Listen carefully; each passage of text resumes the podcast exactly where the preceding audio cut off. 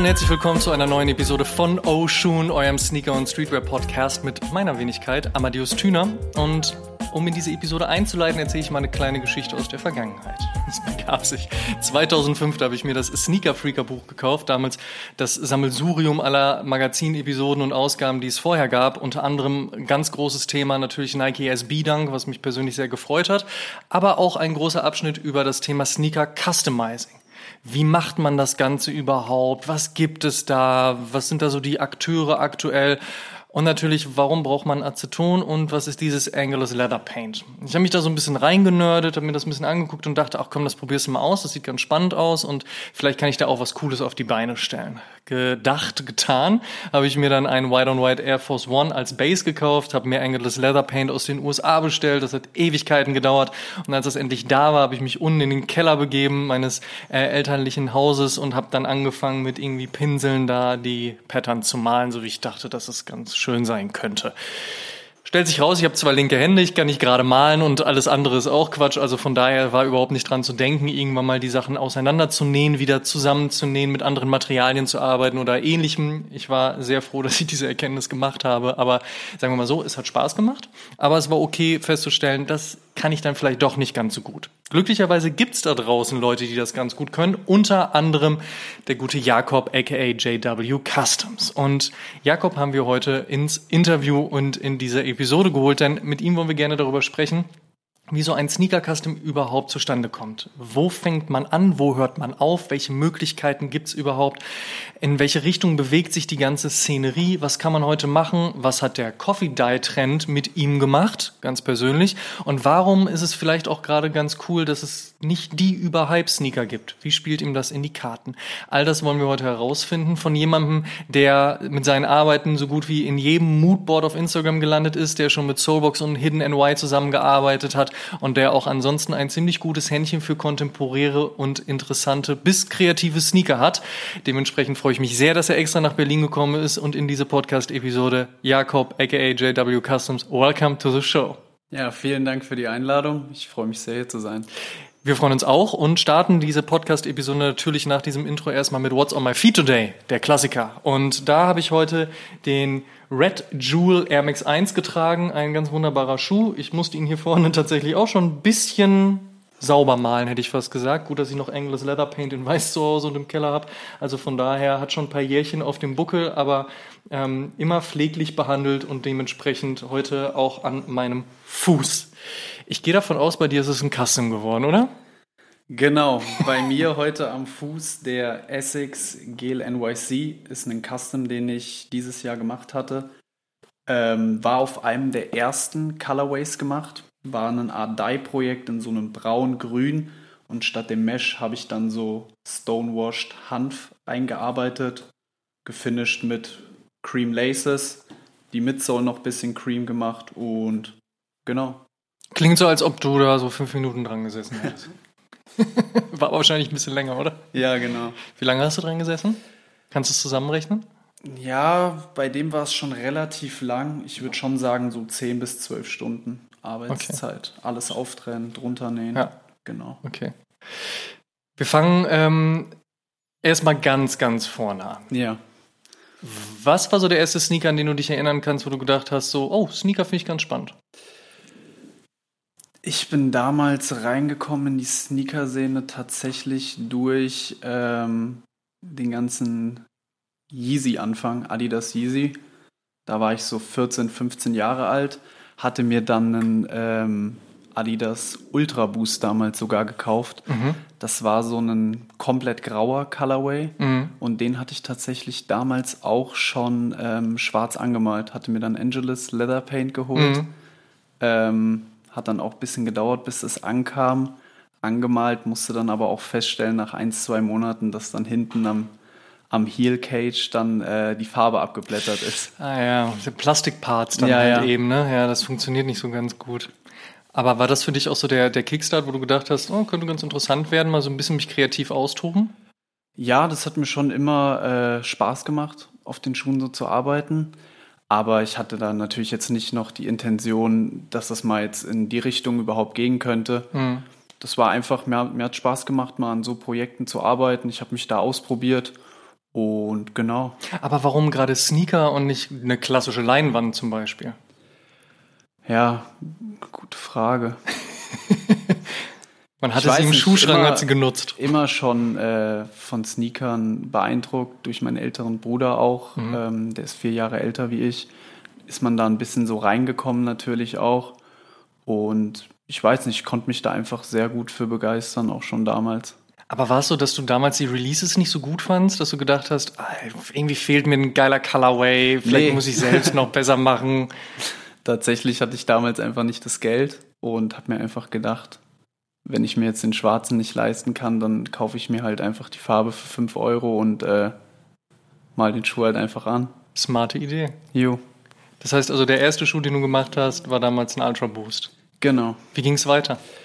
Weiter ging's mit einem Vans Oldschool. Habe ich mir damals einen komplett weißen Vans Oldschool gekauft, den relativ viel getragen und irgendwann gedacht, der ist mir jetzt zu dreckig, ich mal den an und raus kam dann ein rot-schwarzer Colorway mit ähm, Supreme-Schrift hinten auf dem Heel. Das war dann so diese Zeit und ja, war auch ein cooles Projekt. Habe ich tatsächlich auch noch heute zu Hause den Schuh und ist einfach ganz schön anzusehen. Die Überlegung von Farbe, Pinsel, Stift irgendwann zu Airbrush zu gehen, ist schon auch so ein, so ein Step, weil kostet natürlich auch ein bisschen mehr, so ein Airbrush-System zu kaufen. Und ähm, korrigiere mich, wenn ich falsch liege, aber es braucht auch eine etwas andere Fertigkeit, damit umzugehen. Ne? Auf jeden Fall. Ich ähm, hatte damals, ich meine, ich hatte auch noch keine Erfahrung mit Pinsel etc. Das war für mich auch etwas Neues, aber durch dieses ganze Airbrush-Ding ist man natürlich dann noch viel mehr reingekommen. Und na klar, am Anfang war es natürlich auch erstmal sehr ungewohnt. Man musste sehr fein, fein damit arbeiten. Wenn man mal zu fest gedrückt hatte, musste man auf einmal feststellen, okay, jetzt ist einfach, ist der Schuh vielleicht im Arsch. Gab es auch Schuhe, die du versaut hast, Ja, die in der Mülltonne gelandet sind? ja, tatsächlich. Aber auch äh, jetzt noch sogar Ja. bei, bei manchen Projekten. Also es läuft nicht immer alles so wie gewünscht, leider. Ja, gut. Man lernt ja immer dazu auf Ja. dem Weg, oder wie war das, ne? Man, man lernt auf dem Weg. Ähm, wann gab es diesen Moment, wo du gedacht hast, ich gehe damit an die Öffentlichkeit? Weil man fängt ja häufig erstmal an, das Ganze in seinem stillen Kämmerchen zu machen, vielleicht mal ein paar Freunden zu schicken, vielleicht dann doch auch mal selbst was zu tragen, um zu gucken, wie es so funktioniert. Du hast ja auch gesagt, du hast es am Anfang auch erstmal nur für dich gemacht. Ja. Wann hast du äh, der Weltöffentlichkeit gezeigt, was du da gerade tust? Ja, das war circa 2019, Sommer, nach meinem Abitur. Ähm, hatte ich so eine Leerlaufphase zwischen Schule fertig und Studium. Mhm. Und ich weiß nicht, ich habe einfach gedacht, wenn nicht jetzt so, wann soll ich es dann machen? Habe einfach die Seite gegründet und habe einfach äh, die Bilder halt gepostet und einfach geschaut, wie die Leute es finden. Und es kam schon am Anfang relativ gut an tatsächlich.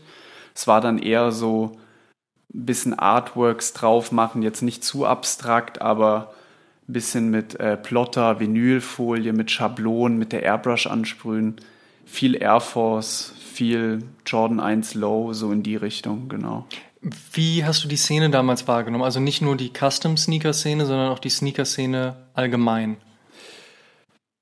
Ja, zu der Zeit natürlich vieles sehr viel im Hype gewesen, ähm, wo ich dann so 2019 angefangen hatte, dieses ganze Jordan 1er Ding, ähm, hat man natürlich alles super mitbekommen. Ähm, hat mich auch sehr geinfluenzt, habe aber tatsächlich nie am Anfang mal auf einem Jordan 1 gearbeitet, weil die natürlich auch relativ teuer waren dann zu der ah, okay, Zeit. ja. Der Hype war groß und ja, einen Basisschuh dann für 200 Euro zu kaufen, für damalige Verhältnisse, war dann schon relativ teuer. Und hattest du das Gefühl, dass du mit deinen Designs und deinen Ideen auch in so eine Zeit reinkommst, die für dich gut funktioniert? Oder war es ehrlicherweise einfach auch scheißegal, weil du warst kreativ, du hattest Bock, den Leuten das zu zeigen und let's go? Ja, am Anfang war das eher vielleicht auch gar nicht das, was ich jetzt persönlich tragen würde, was ich gepostet habe. Es waren eher Sachen, die ich von Freunden geschickt bekommen hat. Man hat mal Schuhe für eine Hochzeit gemacht. Ah, wirklich? Okay. Wie sahen die aus? Das waren dann einfach Air Force und hinten war dann äh, so Hochzeitsringe Ah, okay. geairbrushed mit Datum. eher so Sachen Ja. dann gemacht, die ich jetzt natürlich ähm, persönlich jetzt nicht getragen hätte. Aber es war natürlich trotzdem ganz cool. Man konnte sich viel ausprobieren, man konnte schauen. Und ja, Aber waren das Leute aus deinem Umfeld dann, die gesagt haben, so, ey Jakob, ich habe mal gehört, du machst hier ein bisschen was, kannst du mir mal was zur Hochzeit machen? Oder war Ja, das ja, wirklich so. jemand, okay. so fing das dann alles an. Man hat was für einen Freund gemacht, dann hat er es weitererzählt. Es war immer so, Ja. es war relativ witzig am Anfang mitzubekommen, ja. Wo kam die Inspiration generell her? Hast du dir so Sachen angeguckt, wie zum Beispiel ein Sabotage, der damals ja ganz viel in dieser Hochzeit rund um 2005, 2006 gemacht hat, auch Richtung Nike, Nike SB-Geschichten ähm, oder auch zum Beispiel eine Turnschwerte, die halt in Hamburg ganz viel macht. Waren das so Einflüsse für dich oder hast du dich eher so ein bisschen auf dich konzentriert und einfach geschaut, was kannst du aus der Situation machen? Relativ witzig. Äh, mein Bruder hat damals in Frankfurt gewohnt und ein Mitbewohner von ihm, also im gleichen Haus, der war damals relativ bekannt, hieß Panda Custom Sneakers, hat damals auch schon Air Max 1, Bespokes, komplett Jordan 1er, ähm, eigentlich alles Mögliche super gehandcraftet und dem konnte ich dann auch ein paar Mal tatsächlich über die Schulter schauen. Und ich glaube auch, dass das mich relativ viel geinfluenzt hat, dann auch wirklich in diese komplette, ähm, in das Handwerk halt komplett reinzugehen. Das ist ein sehr guter Punkt, weil wie ich in meiner kleinen Geschichte zu Beginn ja erzählt habe, ne, so einen Pinsel nehmen und ein bisschen was draufmalen hat dann zum Ergebnis, dass das entweder angemalte Patterns sind oder in meinem Fall auch einfach scheiße aussieht. Mit der Airbrush-Pistole wäre auch aus meiner Sicht so der nächste Step, aber dann, wie du schon gesagt hast, Handcraft, Bespoken, wirklich die Pattern auseinandernehmen, neu vernähen, Materialien und so weiter. Führ uns mal so ein bisschen durch, wie für dich so die Steps auch sind, ähm, auch vielleicht im, im Schwierigkeitsgrad. Was, was, womit fängt man so an? Was kommt als nächstes? Habe ich es gerade schon gut erklärt oder gibt es noch Zwischenschritte? Hol uns doch mal so ab. Also anfangen würde ich jetzt erstmal Pinsel, Farbe kaufen. Man kauft sich Aceton, man preppt den Schuh vorher, macht sozusagen die oberste Schicht ab, ähm, malt ganz normal Pinsel mehrere Schichten mit Farbe drauf, macht noch eine Versiegelung drauf.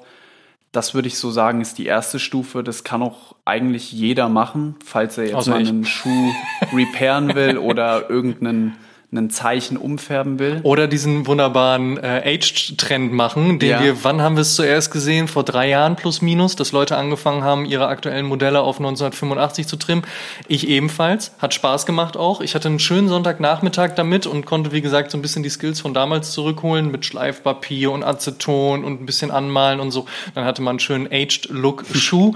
Bevor Nike sich dann selbst überlegt hat, wir machen hier Aged äh, Schuhe daraus, aber ähm, das, das geht natürlich auch. Aber der nächste Step wäre dann schon auch die auseinander, äh, also das Auseinanderschneiden von Lederteilen, oder? Genau, wenn man jetzt auf dem Bereich Farbe bleibt, dann würde ich schon sagen, noch die Airbrush dann auf jeden Okay, Fall, mhm. dass man dann mit ähm, Schablonen arbeitet, mit einem mit einem Plotter, wo man sich Motive dann auskattet, die auf den Schuh klebt, Ah, das hätte ich gerne gemacht. mit der Airbrush ansprüht und dann abzieht, Mhm. wo man dann halt cleane Ergebnisse bekommt. Eigentlich so ein bisschen das, was Nike und Travis Scott zum Utopia-Release gemacht Genau. haben, oder? Viel mehr war das doch auch nicht, oder? Sind wir mal ehrlich.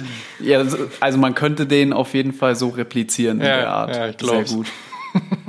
genau, und der nächste Step wäre dann, dass man äh, Lederparts einnäht, dass man gewisse Parts vom Schuh, dass man Sachen draufnäht, drunter näht, wie auch immer.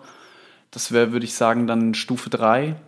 Und die letzte Stufe ist dann natürlich das komplette Handcraften von einem Schuh, also den Schuh komplett zerschneiden, einen Pattern anfertigen, die einzelnen Lederpaneele alle ähm, ausstanzen, ausschneiden und alles dann zusammensteppen, zusammenzwicken, Sohle drauf und das ist natürlich dann schon Handwerkskunst, kann man schon sagen, ja. Wie kann man sich das denn dann so vorstellen? Geht der Jakob dann am Samstag auf den Markt, auf den Wochenmarkt, besorgt sich so eine Bahn an Lederstoff und dann geht er nach Hause und fängt mal an, so einen Schuh zu basteln? Ja, tatsächlich ähm, bestelle ich relativ viel dieses ganze Stoffzeug im Internet, aber meistens auch Proben, um einfach mal zu schauen, wie kann ich mir das vorstellen auf einem Schuh, wie könnte das aussehen, wie wirkt das vielleicht auch auf einem Schuh. Die ähm, Mockups, also die Designs, mache ich meistens dann einfach simpel mit Photoshop. Also man, man nimmt sich ein Basispaar und ähm, bearbeitet halt einfach mal digital den Stoff drauf, schaut mal, könnte das so klappen. Und ja, dann, dann macht man es halt einfach. Also ich bin da nie so viel am Plan. Ich mache einfach und schaue dann halt, wie es wird mit der Zeit. Juckt dich überhaupt noch sowas wie so ein Nike ID-Programm, so ein By You? Ja, tatsächlich äh, ist es auch ganz cool, ähm, um gewisse Basispaare vielleicht anzupassen, dass man sagt, wenn man jetzt am Heel eine gewisse Farbe haben will, wo man jetzt vielleicht keinen Stoff einarbeiten will, dann kann man die genau in der Farbe dann ähm, setzen das ist schon ganz cool, aber um ehrlich zu sein, die Programme nicht mehr so viel genutzt in letzter Zeit. Sie bieten leider auch nicht mehr ganz so viele Möglichkeiten. Ja. Das ist ja das Traurige. Wir warten zwar alle jetzt, stand jetzt zumindest immer noch auf die Air Max 1 Version und die Variante, dass man das wieder machen kann, aber ich glaube, es wird nie wieder so werden wie in der guten alten Zeit, als das Programm ja eben noch ID hieß mhm. oder auch als man mit Einladung dann ja auch in die Flagship Stores gehen konnte, um da noch Dinge zu customizen. Äh, Adidas hat das ja auch angeboten. New Balance hat das mal eine Zeit lang angeboten. Vans hat das sehr sehr, sehr lange angeboten. Also ja. die Dinge sind vielleicht auch im Rahmen dessen, dass es so viele gute Customizer und Customizerinnen da draußen gibt, ja auch ein bisschen untergegangen. Das kann ja auch sein. Ja, kann auf jeden Fall sein. Hast du, du recht. Du hast ja ein bisschen was mitgebracht. Genau. Ähm, zeig mal was. Genau, den Essex hatten wir schon. Dann fange ich mal. Mit dem Nike Dunk. Genau. Nike äh, Dunk Low, tatsächlich relativ witzig. Die Basis war ein ID. Ach so, also das okay. war ein ja. ID, den ich mit äh, Tolga gemacht hatte. Ja, Shoutout Tolga. I am genau. Tolga. Auch ähm, schon hier ähm, zu Gast gewesen. Den hatte ich äh, mit ihm tatsächlich dann im ID-Programm so gesetzt. Und wir haben einfach bei dem Schuh wollten wir diesen, diesen Tonet-Stuhl einfach nachempfinden. Wir haben dann die, die schwarzen Panels hier gesetzt, hier am Heel und am Mudguard, um so ein bisschen die, die Leder, ähm, Paneele vom Stuhl hervorzuheben. Und dann, um diesen Ratternstoff nachzuempfinden, haben wir hier so ein offenes Mesh in so einer Rautenform ein, eingearbeitet. Wo, wo, kam das her? Wie meinst du? Das Mesh. Das, das haben wir dann extern nochmal eingekauft einfach. Da Und haben wir geschaut, was, was würde so gut nachempfinden, wie könnte man den Ratternstoff gut gut äh, darstellen und sind dann auf das Mesh getroffen. Finde ich wahnsinnig beeindruckend, weil es sieht, also du musstest ja den Schuh komplett auch auseinanderbauen, ne? Genau, also die, die Parts werden dann hier einfach aufgetrennt. Ja, komplett die Toolbox. Dann einmal, wird ja. halt der Stoff einfach größer ausgeschnitten. Du sagst immer so einfach. Das wird so einfach rausgeschnitten, wenn er so reingesetzt, dann äh, gucke ich da nochmal dreimal drauf. Genau, drunter gelegt und dann äh, halt einfach wieder eingenäht und dann auch mit dem Swoosh komplett abgenommen. Und um diesen Aluminium-Look nochmal hervorzuheben, haben wir dann die Swooshes in so einem ja, Metallic-Plastikmaterial mhm. nochmal gemacht. Und dann auf den bestehenden Swoosh gesetzt oder genau, den der, das okay. war tatsächlich von dem ID noch. Damit du diesen Effekt auch nochmal hast, ja. dass da was hinterliegt. Genau, ja, okay. genau. Wie lange hast du an dem Schuh gesessen? Das war tatsächlich ein super aufwendiges Projekt. Ja, das, das glaube ich. Auch die komplette Zunge noch äh, nachgebaut haben und die so ein bisschen curved gemacht haben. Stimmt, ja. So ein ähm, bisschen inspiriert vom Stussy SB damals. Mhm. Und auch noch mit dem Custom Leder Labels, wo vorne und hinten noch ähm, die ganzen Details drin sind. Boah, kann ich dir gar nicht so genau sagen, aber wahrscheinlich schon drei, vier Tage Arbeitszeit hin und wieder mal. Das finde ich sogar ehrlicherweise recht schnell vom ja. Gefühl her. Also ich hätte jetzt gedacht, dass du sagst, keine Ahnung, acht Stunden und dann jeden Tag eine Woche lang oder so. Es war schon, war schon super aufwendig, aber super, super nice geworden. Ist auch von uns beiden so das Herzensprojekt. Weil wie wie kam es überhaupt, so dass ihr beiden zusammengearbeitet habt? Es war relativ, relativ random. Damals äh, hatte ich einen Dank High gemacht ja. mit so ähm, Hanfmaterial im, ja. an den Quarter Panels und dann der Toebox. Und äh, Tolga hatte mich dann einfach in die Story gepostet und dann habe ich geschrieben, yo, äh, dass ich halt seinen Content schon ein paar Mal verfolgt habe, dass ich super feier. Und ich war auch damals zu der Zeit schon immer auf der Suche nach jemandem, mit dem ich vielleicht mal was machen konnte, weil ich so gemerkt habe, ähm, im Customizing, viele sind dann immer nur so unter sich, wollen, mhm. wollen eigentlich gar nichts mit anderen machen. Aber ähm, ich habe ihn dann einfach gefragt und es hat super gematcht. Also wir hatten, wir haben dann manchmal telefoniert und haben dann gemerkt, wir ergänzen uns einfach super. Habt so ein bisschen Ideen-Ping-Pong genau. gespielt. Ja. Und bis heute noch äh, ist einfach eine, eine super Zusammenarbeit mit ihm. Cool. Macht mega, mega Bock. Und ja, Kommen wir mal zum nächsten, den du da stehen hast, den Adidas. Ich glaube, das ist etwas, was man auch durchaus schon das ein oder andere Mal auf dem ein oder anderen Moodboard gesehen hat. Äh, jetzt mal hands down, es ist auf jeden Fall ein Schuh, der definitiv Welle gemacht hat. Erzähl mal ein bisschen was zu dem, zum Samba, ein Schuh, den Adidas gerade unfassbar im ja, Hype ja. hat. Freuen Sie sich drüber, den gibt's ja jetzt auch äh, schon seit 698 Jahren, aber du hast dem Ganzen nochmal einen komplett neuen Twist gegeben. Genau, das war wahrscheinlich so der Schuh, der am meisten aufgepoppt ist bei der Instagram-Seite von mir und Tolga. Das war auch ein Projekt, was wir zusammen gemacht hatten. Ah, okay. Mhm. Ähm, es war eigentlich relativ, ja, random auch damals. Wir haben, ich hatte so, wann war das? Februar 2022 ähm, einen Samba gekauft, damals sogar noch im Sale für 70 Euro. Good old times. Und hatte dann einfach hier an der Toebox so zwei Panels drunter genäht, damit ich diese drei Streifen so ein bisschen nachempfinden kann. Mhm. Drei Panels, drei Streifen. Hatte dann hier bei den Eyelets auch noch Panels drunter. Und der zweite Custom war dann eigentlich ähm, einfach nur ein Samba mit einer doppelten Sohle, weil natürlich die Sohle relativ, relativ schlank ist. Ähm, hatte ich gedacht, okay, um dem Ganzen jetzt noch so einen Twist zu geben, warum nicht einfach eine Sohle drunter klatschen? So, vielleicht ist es ja machbar. Ähm, eine zweite Sohle bestellt, drunter geklatscht. Aber dann eine, aber nicht in derselben Größe, eine Nummer, grö nee, nee, eine Nummer die, größer die, die dann, Sohle? Die Sohle ist größer auf jeden Fall. Also, dass du den bestehenden Schuh in die Sohlenform genau. packen und dann verkleben konntest. Genau. Okay. Verstehe. Und dann ähm, tatsächlich auch wieder sehr random einfach mit Tolga ein bisschen gequatscht und er kam dann auf eine Idee, ey, warum nicht einfach den ersten Custom mit, den, mit diesen Layers, mit der Double Soul kombinieren und dann vielleicht einfach mal auf einem schwarzen Samba machen. Mhm. Das ist die, diese vegane Version, mhm. die damals auch eigentlich gar nicht so krass beliebt war. Stimmt, ja. Und ähm, den hatten wir dann auch im Sale gekauft und der kam halt extrem an. Also das war so wirklich der Schuh, der wahrscheinlich ähm, sehr viel Exploit uns beiden gebracht hat. Glaubst du, dass auch sowas wie die Sakai Vapor Waffles, wo es ja auch darum ging, halt 1, 2, 3, 4, 5, 6, 7 Sachen ja, ja. zusammenzubauen, auch dabei geholfen haben, auch so einer Stilistik äh, den, den Push zu geben, Auf beziehungsweise hast Fall. du dich davon inspirieren lassen auch? Ja, ja, also gerade bei den Layers ähm, natürlich, um den, ich meine, der Samba hat jetzt nicht so viele Paneele, wo man was mitmachen kann. Ähm, klar, der Sakai war eine, war eine super Inspiration zu sagen, man macht jetzt vielleicht alles doppelt, alles dreifach bei Adidas war es dann halt das Dreifache, weil sich es halt angeboten hat. Und ja, auf jeden Fall. Hat's Adidas mitbekommen? Ja, tatsächlich. Was haben sie gesagt?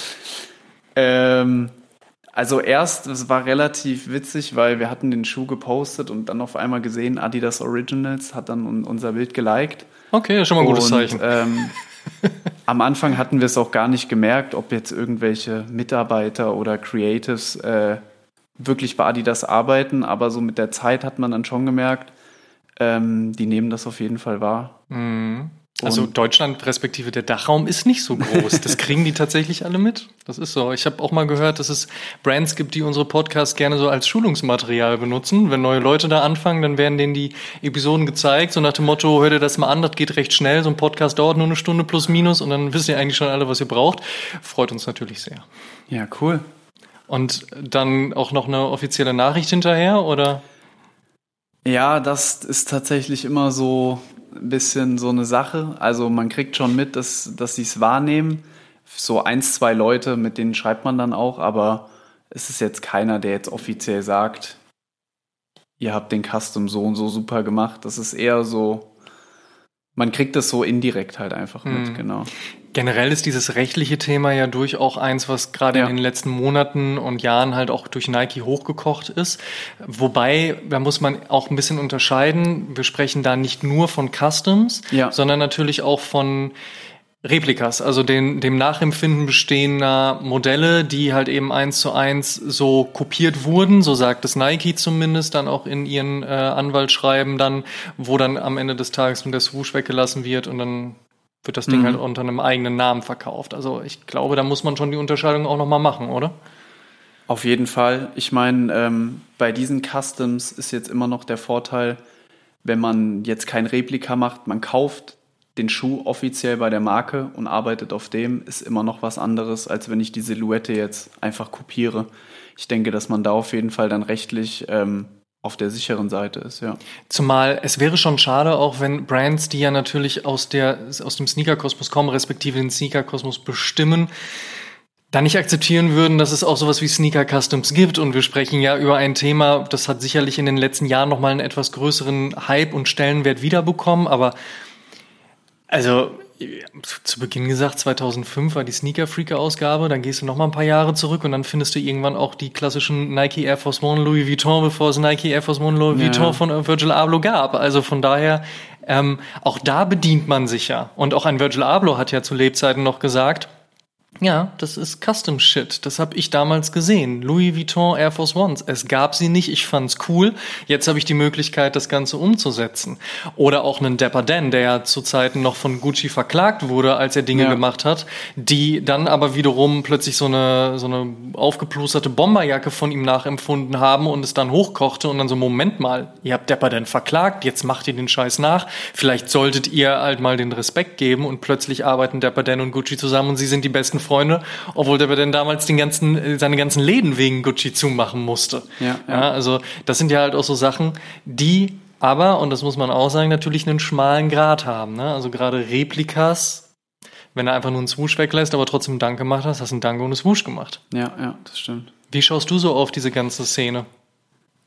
Ja, es ist, äh, wie du sagst, es ist ein super schmaler Grad, es ist so eine Grauzone ich denke, dass man sich mit diesen Customs, ähm, wenn man jetzt Stoff einarbeitet oder was auch immer, aber man kauft wirklich das Paar offiziell beim Händler oder von der Brand, dass man da auf jeden Fall auf der sicheren Seite ist, als wenn ich jetzt einen Schuh einfach komplett nachbilde, weil dann ist es einfach kein offizielles Produkt in dem Sinne. Mhm. Dann ist es zwar auch ein Unikat und ein Custom, aber die Brand selbst hat ja nicht diesen Basisschuh dann ähm, auch hergestellt, genau. Hm. Findest du es also dementsprechend auch gerechtfertigt, wenn jetzt äh, Nike ihre Lawsuits gegen Brand XY aufmacht? Ja, also bei diesen Customizern, die jetzt Bespoke äh, Customs machen, wenn man jetzt Air Max oder was auch immer komplett handcrafted, da verstehe ich es ehrlich gesagt nicht so weil die, glaube ich, schon relativ gut versuchen, die, diese Nike-Silhouetten einfach cool darzustellen. Mhm. Aber bei diesen anderen Brands, die jetzt einfach eine, eine Jordan-Silhouetten nehmen und da einfach den Swoosh weglassen und ihr Logo drauf machen, ja, verkauft sich wahrscheinlich gut, aber ich meine, die, die wissen ja auch schon, wenn sie die Schuhe anbieten, dass es da zu Schwierigkeiten kommen könnte. Also ich glaube, die sind sich dessen auch bewusst. Und ja, also ich würde es keinem natürlich gönnen, dass er da irgendwie verklagt wird oder was auch immer. aber nicht. es ist auf jeden Fall mit diesen ganzen Replikas, das ist ein sehr, sehr schmaler Grad, wo auch die Brands, glaube ich, sehr, sehr drauf achten. Ja, wahrscheinlich. Wir achten mal auf den nächsten Schuh, den du mitgebracht hast. Jo. Ähm, wohl den Schuh, in den du die meiste Arbeit gesteckt hattest, hast du erzählt. Genau, das war, ähm, ist ein Adidas München tatsächlich. Ja. Eine Silhouette, die jetzt gar nicht so den Riesenhype hat, sage ich mal. Vielleicht so ein bisschen durch diese ganze Samba-Gazelle-Ästhetik. Aber genau, da hatte ich mich so ein bisschen an dem CDG Air Max 95 inspiriert. Mm, schöner und Schuh. Wollte so ein bisschen diese Layers mit, den, mit dem Foam ein bisschen cool darstellen und habe mich da dann auch für drei Layers entschieden, weil wieder drei Streifen, drei Layers. Adidas macht es einem da ganz schön leicht. Genau, und habe dann den ganzen Schuh einfach mit diesem ähm, tatsächlich auch so ein Hanfstoff, der ist auch, ähm, ist noch so ein kleiner Gradient tatsächlich drin, also so ein, so ein Farbverlauf. Ja. Den habe ich dann ähm, den Stoff komplett eingenäht, die komplette Zunge ist auch noch so eine, so eine, so drei Layers. Ja. Und genau, passend dazu dann diese Cord Laces. All Above Store wahrscheinlich. Genau. Shoutout. Und unten drunter dann noch, ähm, um diese ganzen Wellen nachzuempfinden, habe ich mich dann für so eine, so eine Vibram-Sohle entschieden, Die wurde dann auch unten drauf gemacht und ich glaube, das hat einfach relativ gut gepasst zum Gesamtbild. Es sieht wahnsinnig gut aus, wahnsinnig stimmig auf jeden Fall. Wie viel Zeit hat da so drin gesteckt, wenn du es mal überschlagen müsstest? Ja, da kommen wir wahrscheinlich schon so auf eine, auf eine Woche drauf raus. Ist natürlich immer ähm, schwer zu sagen, weil viele Prozesse brauchen auch dann Zeit, trocknen oder was auch immer. Aber wahrscheinlich, wenn ich jetzt arbeiten würde, nur an dem Schuh, wahrscheinlich schon so eine Woche, ja. Das heißt, du entwickelst eine Idee, auch mit Tolga zusammen, du hast eine Inspiration und dann besorgst du dir einen Basisschuh, die Materialien. Genau. Führ uns mal so Step by Step durch. Wie gehst du dann vor, wenn alles ausgebreitet vor dir auf einem Tisch liegt? So stelle ich mir das übrigens vor, so bei Kerzenlicht, ja. so, und dann überlegt man, und dann gehen so Lampen an und dann fängt man so genau. an zu genau. bauen. Also ich, wie du sagst, ich äh, bestell den Stoff, bestell den Schuh, schau erstmal, dass alles da ist. Und ähm, meistens fängt es dann erstmal mit dem Färben an. Also wenn man den Schuh jetzt komplett dip-dyed, dann ähm, lege ich den erstmal in Farbe ein. Und da fängt es dann auch schon an. Manchmal kommt er dann auch einfach anders raus, wie man erwartet hätte. Da mhm. muss man vielleicht nochmal schauen, weil jedes Material reagiert auch anders, ob es jetzt Leder ist, Synthetik, Textil. Ähm, ja, und dann, dann schaut man halt einfach. Oft ist es auch so, wenn der Schuh jetzt farblich anders rauskommt, dann überlegt man sich halt noch ein anderes Farbkonzept dann äh, im Verlauf. Und Gibt es genau, viele Momente, in denen du Ideen auch nochmal komplett umschmeißt? Ja, tatsächlich. Also ja? ich würde schon sagen, so Minimum ein Drittel kommt wahrscheinlich nicht so raus, wie ich es am Anfang geplant hatte, okay. aufgrund von, ja, wie ich schon gesagt habe, ähm, Materialeigenschaften vom Schuh an sich. Ja. Oder auch, wie es dann überhaupt wirkt auf dem Schuh. Manchmal muss man dann noch Sachen anpassen. Vielleicht ist es auch gar nicht so cool, wie man sich es am Anfang vorgestellt hat. Genau. Und wenn du dann die Teile erstmal so weit dann zusammen hast, der Schuh ist gefärbt, ja. dann hast du wahrscheinlich die jeweiligen Parts schon zu, also ausgeschnitten, zurechtgeschnitten. Genau, also die Schablonen werden Aha. dann meistens einfach gemacht machen, machen ja Schuhmacher auch so. Man nimmt sich einfach Kreppband, klebt es sauber auf den Schuh auf und zeichnet einfach mit einem dünnen Stift halt die Kontur. Ähm. So geil, wie du mal sagst, warum macht man das so einfach? Da gehört ja extrem viel Handwerk dazu. Ja, hast du dir das alles beigebracht, also selbst beigebracht? Hast du viele YouTube-Tutorials geguckt? Hast du dich mit Leuten zusammengesetzt? Wie kommt man dazu?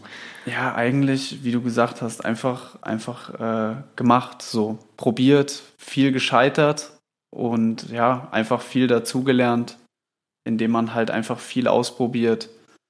Genau. Würdest du behaupten, dass du auch jetzt schon einen kompletten Schuh von der Pike aufbauen könntest, wenn du das denn dann so wollen würdest? Ja, habe ich tatsächlich ja auch schon äh, gemacht, teilweise. Okay. Das war so 2020, ja. 2021. Da war ja der ganze 85 Jordan One Trend und dann fing das an und dann auch Leisten gekauft. Ähm, Schuhe auseinandergeschnitten, Patterns gemacht, Schuhe wieder zusammengenäht, so Sachen halt. Wahnsinn. Du hast noch einen New Balance mitgebracht. Genau. Ähm, erzähl mal ein bisschen was dazu. Den finde ich nämlich auch dahingehend ganz spannend. Auch da wieder, ne? All Above Laces, glaube ich. Genau. Ne? Die natürlich das Thema auch so ein bisschen mit vorgeben. Was war zuerst da, die Laces oder das Thema? oder hat Mirko sogar die Laces extra für dich gemacht? Tatsächlich äh, der Stoff, den ich ganz cool fand, der hat mir so einen ja, ALD Vibe ja. gegeben mit diesem Gestrick, aber auch so ein bisschen so wollartig. Und ich wollte einfach mal ein paar sommerliche Farben mit reinbringen, habe mich dann dazu entschieden, ich färbe den Schuh gelb, habe den Schuh gelb gefärbt, habe das Material eingefärbt und das Material dann auch drunter genäht und habe mich dann hier auch vom ALD inspiriert, das Logo so ein bisschen used gemacht und habe dahinter noch so ein Textil, was ich so ein bisschen angeraut habe, hintergelegt, um das nochmal so ein bisschen hervorzuheben. Weil die ganzen Kanten von dem Schuh, was relativ cool ist, die sind so orange geworden, mhm. was auch so ein bisschen den Vintage-Touch gibt. Und genau, ich fand einfach mit diesen fuzzy, dicken Laces hat das relativ, relativ gut gematcht. Hattest du schon mal einen Schuh in der Hand, also die Silhouette per se, ähm, wo du gedacht hast, oh, eigentlich tendenziell jetzt nicht so interessant, ich würde ihn wahrscheinlich so gar nicht anziehen. Und dann hast du den Custom gemacht und gedacht, so, wow, jetzt ist geil. Ja, muss ich überlegen. Wahrscheinlich sogar auch beim, beim 574, wo ich mhm. finde, ist ein super Klassiker, aber fehlen mir vielleicht auch einfach die, die Colorways, die Materialien. Es ist halt viel, also es ist ein super klassischer Schuh, mhm. aber wahrscheinlich dahingehend ähm, zu wenig Varität einfach drin, ja. Das heißt, du, hast, du machst eigentlich genau das, was man halt macht, wenn man über einen Sneaker-Custom spricht. Man baut sich die Dinge so, wie sie einem gefallen. Genau. Pipi Langstrumpf-mäßig. man macht sich die Welt, wie sie einem gefällt. Wie viele Leute sind jetzt schon zu dir gekommen und gesagt so, bitte, bitte, bitte, mach mir mal so einen Schuh? Und bei wie vielen Leuten musstest du sagen so, ey, keine Zeit? Ja, leider, also was heißt leider? Zum Glück ähm, ist es, ähm, läuft es relativ gut. Ich kriege sehr, sehr viele Anfragen für auch ähm, zum Glück unterschiedliche Customs, die ich mache. Also was ist, das, was ist das, was das meiste angefragt wird? Schon dann auch der Adidas Samba, weil der so durchs Internet gegangen ist und durch die Moodboards? Genau, also natürlich äh, dadurch, dass die diese ganze Samba, Wave und Gazelle, dass das halt sehr ähm, präsent momentan ist, hat man da natürlich schon mehr Anfragen. Aber auch so Sachen wie Essex oder ähm, New Balance, ob es jetzt 1906 oder 574 aber ja, es ist eigentlich von allem ein bisschen tatsächlich. Aber natürlich die, die Adidas-Modelle sind natürlich dann ähm, doch viel mehr. Wenn du heute noch ein Video siehst, wie jemand seinen Schuh in so einen Pott Kaffee reinwirft, was macht das mit dir? Ja, war auch, war auch was, was mich äh, sehr beeinflusst hat damals, diese ganze äh, Coffee Dye Geschichte mache ich tatsächlich bei, bei vielen Customs auch jetzt noch. Mhm. Wenn es jetzt so ein Glattlederschuh ist, kann man mit Kaffee einfach super so einen coolen Effekt erzielen. Was ist der beste Kaffee, den man nehmen kann? Ja. da gibt es doch Unterschiede. Muss man, muss man eine krasse Röstung irgendwo in einem Laden kaufen oder reicht dann doch der Billo-Kaffee von Also ich habe da auch viel ausprobiert, aber... ich habe gehört, Cola soll ja auch gut funktionieren. Habe ich es tatsächlich noch gar nicht probiert. Okay. Aber wenn ich jetzt sagen würde, würde ich wahrscheinlich auf diesen Granulatkaffee gehen. Also das ist der in diesen, also so ähnlich wie der, wie es gibt auch Granulat-Tee, ne? Also dieser ja. in so einer Plastik. Warum viele der? machen, viele machen den Fehler, dass ähm, sie Schuhe in Kaffee einlegen, ja. normalen Filterkaffee, aber ähm, das Wasser viel zu heiß machen und was passiert? Du legst den Schuh rein, lässt ihn zwei Stunden drin und auf einmal stellst du fest, oh, Jetzt hat sich die Heel Cap auf einmal verformt und der Schuh ist vom Shape einfach anders. Und tschüss. Und bei diesem Granulatkaffee ist einfach super. Du machst das Wasser einfach nicht zu warm und ja. der Kaffee löst sich halt super auf. Und dadurch hast du einfach ein gutes, gleichmäßiges Ergebnis. Wahnsinn. Danach kann man ihn auch noch trinken, wenn man das Bild besser nicht. Ähm, wir haben es zu Beginn schon gesagt, die Hype-Sneaker-Thematik ist in diesem Jahr ein wenig abgeflacht, was unter anderem daran liegt, dass es ganz, ganz viele Brands gibt, die ganz, ganz viele Produkte raushauen. Das heißt also, wir können halt zwischen unfassbar vielen Styles wählen, die immer wieder rauskommen, jede Woche aufs Neue, unzählige Releases und es dementsprechend natürlich nicht mehr so diesen Überhype gibt von einem Schuh, der sich dann auch noch Wochen, vielleicht sogar Monate hält, sondern man hat sehr schnell Fluktuation, es kommt der nächste und der nächste und der nächste und der nächste.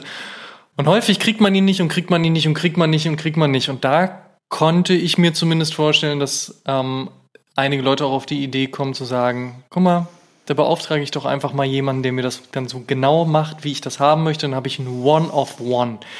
Merkst du das bei dir auch? Oder ist es dann doch eher so dieses, ey, ich habe das bei dir auf Instagram gesehen, kannst du mir bitte ganz genau den Schuh machen, denn ich will den so, wie er da sie, äh, aussieht? Tatsächlich beides. Also beides, was du erwähnt hast, ähm, durch diese Menge an Releases, die wir einfach heutzutage haben, ähm, ist auch eine komplett neue Szene in diesem ganzen Custom-Thema entstanden. Also viele neue Customizer sind dazugekommen die auf unterschiedlichsten Modellen arbeiten, weil wir einfach zu viele Releases haben und die Leute einfach diese Individualität einfach mehr wollen. Mhm. Sie wollen einen Schuh haben, den vielleicht jetzt nicht jeder auf der Straße trägt. Und ja, ist das so? Weil bei, gerade bei einem Panda-Dank hat man ja eine Zeit lang gedacht, so, sie wollen immer den, den man überall sieht. Ja, das ist auch natürlich, das ist true. Aber ich glaube schon, dass dieses ganze Custom-Thema diesen vielen Releases schon sehr gut in die Karten spielt. Dass man einfach wirklich dann einen Schuh hat, den, ähm, den du auch so einfach gar nicht erwerben kannst, wo du dir auch vielleicht denkst, oh, das habe ich jetzt noch gar nicht gesehen, weil ich selbst habe auch schon den Überblick verloren, wie viele Releases es eigentlich gibt von unterschiedlichen Brands, ja. Oder zumindest sehr viele, dass wir darüber sprechen können. Jetzt mal positiv formuliert. ähm, was war die verrückteste Anfrage, die du bisher bekommen hast? Boah, verrückteste Anfrage. Müsste ich gerade mal überlegen. Gab es irgendwas so in Materialien, wo du gedacht hast, so, wow, okay, das ist vielleicht auch gar nicht so umsetzbar? Ich glaube, als Laie denkt man ja häufig, alles geht, aber man kann ja auch nicht also würde ich jetzt behaupten, ja. zu glauben, dass man nicht einfach jedes Material verwenden kann. Ja, ja. Mal abseits von Stein. Tatsächlich habe ich nicht so oft Anfragen. Also es gab bestimmt schon mal so Anfragen, aber die Leute wollen dann schon eigentlich das auch genauso haben, wie ich es dann auch ähm, gepostet habe. Mhm. Bietest du das auch an, dass du sagst, ähm, ich habe jetzt das Design umgesetzt, ich habe jetzt den Schuh gemacht, wie beispielsweise jetzt den Samba mit zwei Sohlen. Ich habe jetzt, weiß ich nicht, fünf bis zehn Slots offen, die First Come, First Served, könnt ihr rein. Wäre eigentlich auch eine spannende Form eines Drops, wenn man so möchte. Ja, ja, so läuft es tatsächlich mhm. auch. Also so, so mache ich es auch. Ich meine, das ist, glaube ich, die einfachste und beste Option, den Leuten auch fair die Chance zu geben. Ähm, genau. Ich denke, das ist so der Way to go auch bei den anderen Customizern. Wir müssen natürlich über Geld sprechen auch, ist klar. Womit muss man rechnen? Ich frage übrigens deswegen, weil ich gleich noch einen Anschlag auf dich vorhabe. Aber erzähl mal, wie, wie teuer ist der Spaß? Ja, es hat sich natürlich auch ein äh, bisschen gewandelt durch die Zeit. Man, man steckt viel mehr Arbeit in die Projekte rein es ist auch erstmal viel mit, ähm, man macht ein Sample und man stellt erstmal fest, wie aufwendig das Projekt eigentlich ist. Das heißt, Aber, du samples tatsächlich auch deine Customs? Also ich mache jetzt, ja, wie soll ich sagen, wenn ich, wenn ich jetzt merke, ich mache einen Sample und ähm, das ist jetzt nicht so geworden, wie es ist, aber es kommt schon in die Richtung, dann mache ich auch noch mal einen zweiten, aber eigentlich der Mehrheit ist einfach, man macht ein paar man passt es halt viel an. Mhm. Aber ich würde sagen, inklusive dem Basisschuh, der schon zwischen, ich sag mal, 100 bis 250 Euro liegen kann, fängt das Ganze so bei 500 Euro an. Mhm. Also so ungefähr, also man, man triple, double, triple, ja. double, so ungefähr in die Richtung. Kann aber natürlich auch schon sehr, sehr hoch gehen. Klar. Boxen kommen ja auch noch dazu. Habt genau, ihr zum Beispiel für Hidden and Why habt ihr was umgesetzt, ja. du und Tolga. Äh, erzähl da gerne mal ein bisschen was drüber. Wie ist da nochmal auch der Ansatzpunkt, wenn man sagt, gut, Schuh ist fertig, aber wir können ja drumherum noch ein paar Sachen machen? Ja, ich glaube, das war schon immer so was, was ich ganz cool fand. Ähm, neben den ganzen Schuhen, dass man auch dieses ganze Drumherum einfach passend gestaltet und deswegen habe ich auch für viele Projekte tatsächlich jetzt schon immer auch einfach mal Custom-Boxen erstellt. Man hat sich einfach ausgetauscht, was wäre cool, was könnte man machen, was würde zum Thema passen. Bei dem Samba damals tatsächlich hatte dann Tolga die Idee, ey, lass doch einfach Kunstrasen in den Schuh reinmachen, weil Samba Fußballschuh. Mhm. Und das hat halt einfach super gepasst. Aber die Box war ja riesig ja. auch. Die hatte ja, ja, enormes Ausmaß. Aber kommt das dann auch alles aus deiner Hand oder gibst du so Sachen auch ab? Das ist eigentlich, es ist immer ein, es ist immer ein Austausch. Also man, man tauscht sich ich einfach Ich meine aber aus. in der Fertigung. Oder hast du jemanden, dem du sagst, nee, nee, bau mir mal so eine Box? Nee, nee, alles, äh, man, man schaut, was kann man einkaufen, vielleicht jetzt auch, ähm, ich meine, ich bin jetzt kein Großhändler, ich bin da auch begrenzt jetzt im, im Einkauf. Aber man schaut, was gibt es für Boxen, die man bekommen kann und dann ähm, bastelt man sich da einfach was zusammen, genau. Gutes Thema, gutes Stichwort. Wir basteln was zusammen. So, ich würde gerne mit dir ein Live-Brainstorming an dieser Stelle machen. Und ja. zwar, wie könnte so ein Oshun-Podcast-Schuh aussehen? Du siehst ja mich gerade. Geh einfach davon aus, ja. dass es dem restlichen Team auch gefällt, auch wenn ich den Schuh gerne in meiner Größe dann hätte. US 9,5 bitte. ähm, von daher, fühl dich frei. Also wir können erstmal über jede Silhouette sprechen. So, was, was würdest du jetzt mal so picken? Wir sind da wirklich echt frei. Okay. Auf was hättest du Bock? Silhouette. Ich mag ja, oder ich sag dir eine Sache noch dazu. Und zwar, wenn ich zum Tätowieren gehe, ja. war es eigentlich schon immer der Fall, dass ich meinem Tätowierer oder meiner Tätowiererin gesagt habe, so, hey, das ist so die Richtung, auf die ich Bock hätte, also traditional. Ähm, und da sind natürlich klassische Motive einfach klassisch. Dann kriegst du eine Schwalbe, dann kriegst du eine Schwalbe, kriegst einen Nornstern, kriegst einen Nornstern. Aber ansonsten habe ich auch immer gesagt, hey, worauf hast du denn Bock? Was fändest du denn cool? Was fändest du in der Platzierung auch geil? Was könnten wir sonst noch machen? Ja, ja. Und war tatsächlich auch ab einem gewissen Punkt, wo eh einfach Hoffnung mal verloren war, habe ich einfach gesagt, so, lass einfach was Geiles machen und dann haben wir was Geiles gemacht. Und es ja, hat sich auch immer als was sehr Schönes herausgestellt. Von daher, Jakob, lass was Geiles machen. Such dir mal eine Silhouette aus. Was, was nehmen wir für den Oshun Podcast Schuh? Ja, lass mich mal überlegen. Was wäre denn eine schöne Silhouette, die ich vielleicht auch noch nicht. Hast du was im Kopf, was Brand angeht, irgendeine Präferenz? Also als zuletzt ähm, der White und Black des 1906 rausgekommen ist, habe ich mhm. schon gedacht, okay, das ist schon sehr prädestiniert, eigentlich mit Customs dann zu arbeiten, weil könnte man auch. Ich sag mal so, Dunk und Air Force ist so klassisch und obwohl ich den Dank wirklich feier, den ihr da gemacht habt, äh, ist es so, ich hätte doch gerne noch mal irgendwas anderes und ich kann mir das auf so einem New Balance 1906 einfach unfassbar gut vorstellen. Mhm. Und ich finde, das Spiel mit dem Adidas hast du schon zur Perfektion ausgespielt, muss, muss ich dir wirklich an der Stelle sagen. Ich finde es wahnsinnig stark. Deswegen, was kann man denn auf dem 1906 machen? Lass uns doch mal über diesen weißen 1906 nachdenken. Was können wir dabei O-Schuhen auf die Beine stellen? 1906 komplett weiß. Ist viel, viel Mesh. Mhm. Mm, ja, auf jeden Fall. Man könnte erstmal schauen, ändert man die Basisfarbe vom Schuh, macht man vielleicht eine Art Dye oder geht man. Finde ich geil, ja. Kriegen wir was in Grün hin? Könnte tatsächlich klappen, wird aber wahrscheinlich nicht so knallgrün. Nee, auf keinen Fall will ich Sondern eher so ein, ja, verblasstes ja, ja, Grün, ja, würde ich genau. sagen. Sehr gut, gut. Haben wir schon mal 1906 verblasstes Grün. Gefällt genau. mir, ist eingeloggt. Paneele einnähen ist wahrscheinlich relativ schwer weil ähm, viel übereinander gelagert ist. Mhm. Was man eventuell noch machen könnte, wäre hinten was am Cage machen. Mhm. Am, äh, Kriegen wir irgendwo ein O hin, also OH Ausrufezeichen? Das ist ja eigentlich der Überbegriff von all dem, was wir hier tun. Ja, ich überlege. Vielleicht auch sonst auf die Zunge, so als Tongue Tag oder sowas? Ich hatte tatsächlich mal ähm, relativ witzig. Der Schuh hat ja an der Seite noch dieses kleine Tag, wo 1906 draufsteht. Mhm. Eventuell kann man da irgendwie das O einarbeiten, oh, ja, dass das man die, dass nice. man die Null sozusagen abändert in irgendeiner Form. Ja. Und ja, ähm, das irgendwie darüber gestaltet. Auch nicht Aber schlecht. sonst, ja, bei der Silhouette tatsächlich relativ schwierig. Was können wir mit Laces noch machen? Laces. Ich muss ja sagen, ich habe ja immer noch so ein Fable für diese ganze kontemporäre Scheiße, ne? Cream, Grau, Beige, Weiß, Off-White, was auch immer es da alles gibt. Ja. Da vielleicht noch mal ein bisschen was?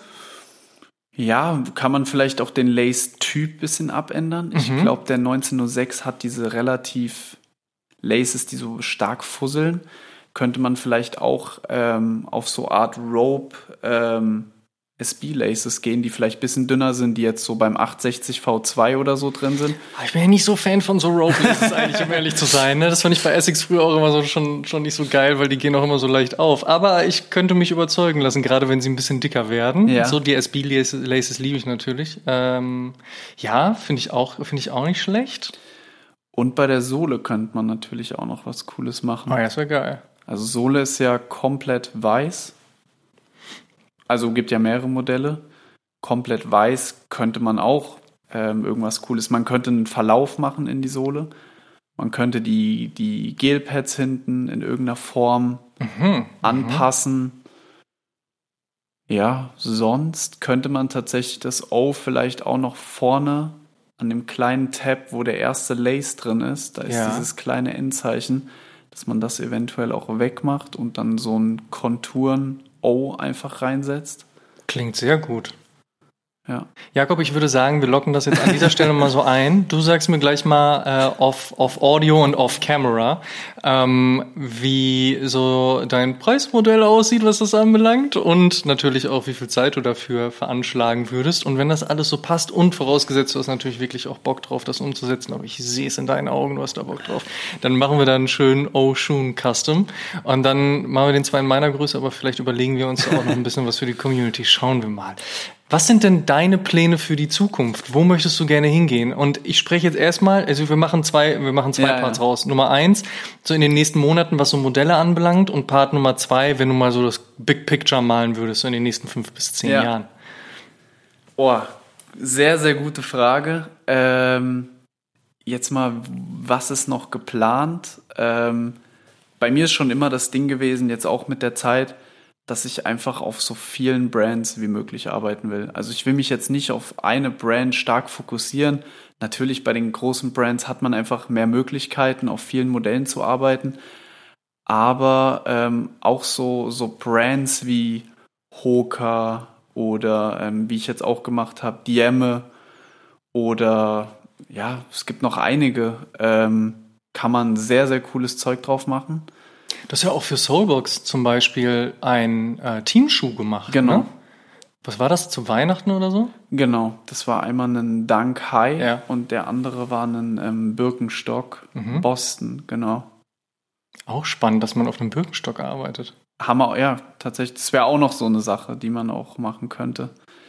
Was aber sonst noch geplant ist, auch schon jetzt sehr, sehr lang in, ähm, in Planung, habe ich jetzt aber noch, ehrlich gesagt, noch nie erzählt, ist ein äh, komplett eigener Schuh Mhm. mit einer Brand, ähm, die eigentlich aus Deutschland kommt. Den Schuh habe ich dann komplett designt und habe die ganze Farbharmonie und Materialien so ein bisschen festgelegt. Und das Projekt läuft jetzt circa seit ja, März, Februar. Also Mhm. es zieht sich schon sehr lange mit dem ganzen Sampling und so weiter. Aber ich hoffe, dass wir den noch ja, Oktober, November rausbringen können. Wahnsinn. Gibt es da schon ein Thema zu? So ein Oberbegriff? Ein Nickname? Nickname noch nicht, aber es wird eine Mischung aus ähm, klassischem Sneaker und ich würde sagen in diese Art Gorbcore-Richtung Trail, also vielleicht mit Materialien oder auch die Sohle so ein bisschen abgeändert, dass man ein bisschen stärkeres Profil drauf hat, ja. Spannend. Thema Nickname übrigens. Gibst du deinen Schuhen Nicknames? Ja, ich probiere mir immer ähm, einen Namen dann immer zu dem Schuh auszudenken. Mhm. Und ja, das ist aber eigentlich auch ähm, relativ spontan. Ich schaue einfach, was könnte passen und denke mir dann einfach was aus, ja. Ich glaube, beim O-Schuh ist recht klar, was ein Nickname wir kriegen wird. Da reden wir gleich nochmal drüber. Jakob, vielen Dank, dass du äh, uns beehrt hast in diesem Podcast, uns einen Einblick gegeben hast in deine Arbeit, in die Arbeit eines Sneaker-Customizers und uns einfach mal dazu abgeholt hast. Dass es unfassbar viel Arbeit und viel Zeit ist, habe ich mir vorher schon gedacht, aber wirklich sehr beeindruckend, was du auf die Beine gestellt hast. Ich bin sehr gespannt, was da in der Zukunft kommt, gerade auch im Bezug auf das, was du uns gerade erzählt hast. Von daher vielen Dank, dass du da warst. Ja, vielen, vielen Dank für die Einladung.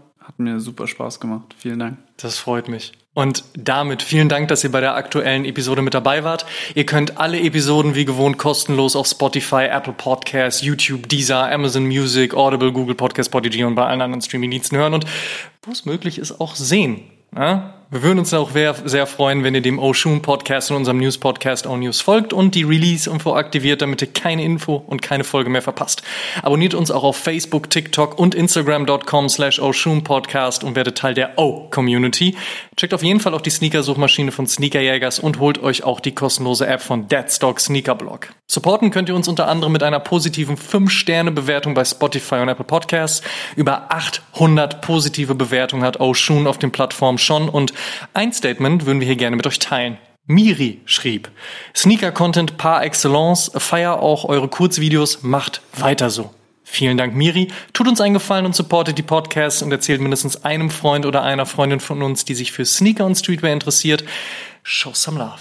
Dankeschön. Wir hören uns in der nächsten Episode wieder. Bis dahin, macht's gut.